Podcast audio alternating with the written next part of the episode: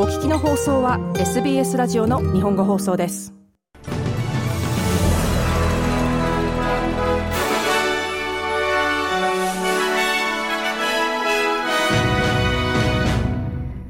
11月14日の SBS 日本語放送ニュースです。オーストラリアの最高裁判所が先週、難民の無期限の収容は違法との判断を下したことを受け、連邦政府はこれまでに移民収容所にいた80人を解放したと発表しました。自由党国民党からは政府に説明を求める声が上がっています。施設での難民の無期限の収容はこれまでの20年間、一定の条件下において合法とされてきましたが、先週この判断が覆されています。自由党のダン・テハン影の移民省はチャンネル7に対し、コミュニティにとってリスクとなる難民が収容所から出ることを防ぐための法律を政府はすでに施行しておくべきだったと述べました。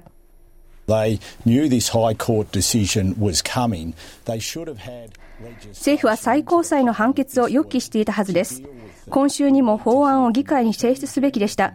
政府が今何に取り組んでいるのか、そして一番重要な、いつこの問題に対応する法律が施行されるのかについて、法相、そして移民省からの説明が必要です。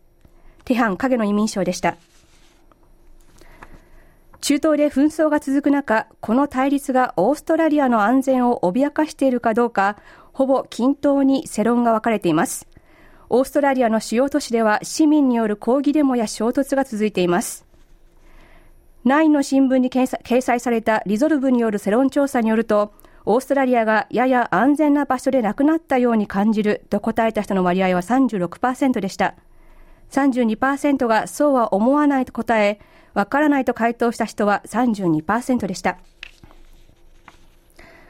パレスチナ自治区ガザにある主要病院がイスラエル軍に包囲されており、医師によると電力が確保できず、新生児を含む患者が死亡しています。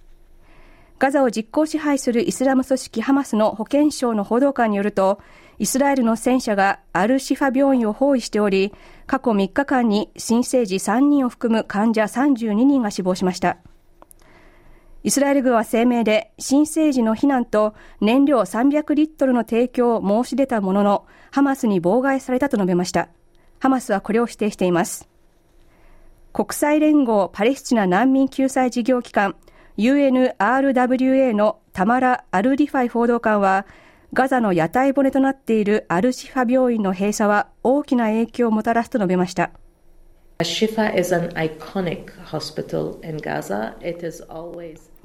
アルシファはガザで象徴的な病院です。紛争の中でも常に病院として機能してきました。昨日 WHO の事務局長が宣言していましたが、アルシファはこの3日間、水や電気を受け取ることができず、病院として機能していません。アルリファイ報道官でした。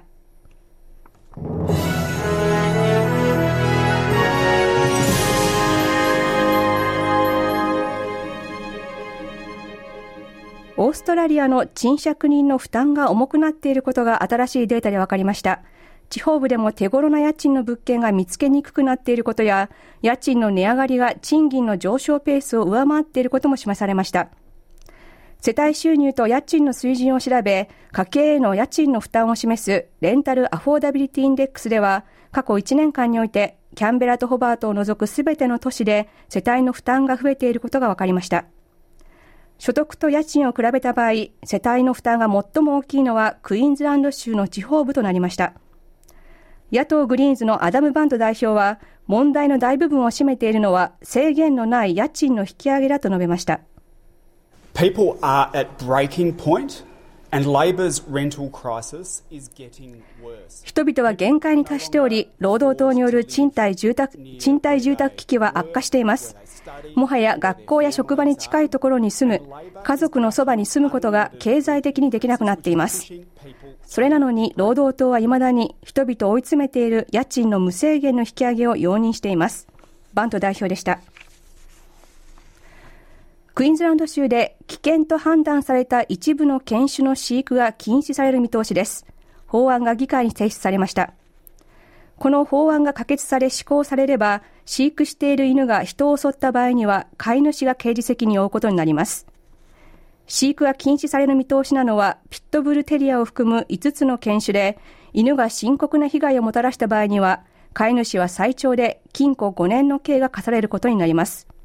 またすべての犬について州全域の公共の場所ではしっかりと管理することが義務付けられます。州では今年4月、人が犬に襲われる事件が複数発生し、3人が入院したことを受けて、被害を防ぐための犬の飼育をめぐる話し合いが行われていました。タスマニア州南東部ドルフィンサンズで発生した山火事で、消火活動に当たっていた消防士1人が煙を吸い病院に運ばれました。公式な発表ではこれまでに住宅2軒、小屋が1軒、自動車1台が山火事で消失しており、送電線などの構造物にも一部被害が出ています。ただ、ドルフィンサンズでの山火事は、警戒と行動を促すウォッチアクトの警報のレベルにとどまっています。現時点では、火の勢いは今後抑えられる見通しです。州の消防サービスでチーフオフィサーを務めるジェレミー・スミス氏は、今回の山火事は普段しておくべき備えの大切さを示していると語ります。It is a timely reminder for all Tasmanians to ensure that they, they are prepared for すべての州民にとって山火事への備えをするための良いタイミングでのリマインダーです。この火事のリスクは非常に高いものではなく、イーストコーストでレベルの高い警報が出ているわけでもありません。今回の山火事は風によって広がったものです。スミス氏でした。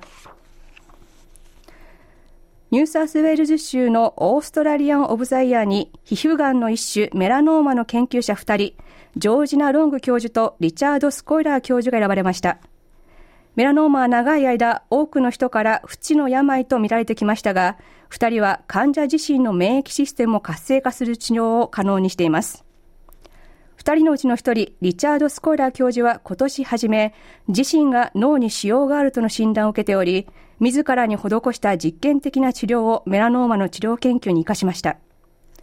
二人は来年1月25日に発表されるオーストラリアン・オブ・ザ・イヤーでニューサースウェールズ州を代表することになります。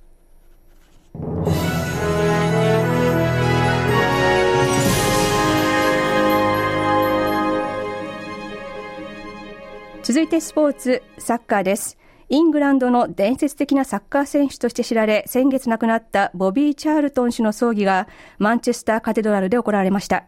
この日は数千人のファンがオールド・トラッフォード・スタジアムに集まり、チャールトン氏の、チャールトン氏の死を悼みました。チャールトン氏は選手としてのキャリアをオーストラリアで終えました。当時、ナショナルサッカーリーグのニューカッスル、パース、ブラックタウンでプレーしています。また、チャールトン氏は日本のサッカーの発展にも貢献しました。日韓共催の2002年ワールドカップの招致に関わり、また福島県の J ビレッジの名付け親でもあります。続いてファイナンスです。 exchange rate 日中の取引です。オーストラリアドル1ドルは日本円で96円82銭。また、US ドル1ドルは日本円で151円70銭で推移しています。続いてお天気です。お昼の時点での明日15日水曜日の予報です。パースは時々曇りで最高気温は29度。アデレードも時々曇りの予報です。最高気温は23度。メルボルンも時々曇りの予想です。最高気温は19度。ホバートも時々曇りの見込み。えー、最高気温は19度。キャンベラも同じく時々曇りの予報です。最高気温は26度。シドニーは雨が降りそうです。最高気温は26度。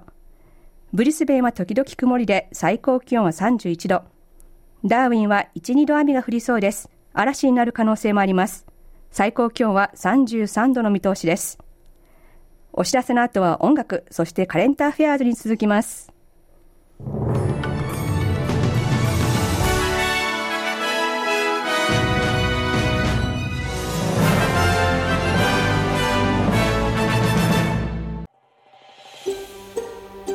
SBS 日本語放送の Facebook ページで会話に加わってください。LIKE、いいねを押してご意見ご感想をお寄せください。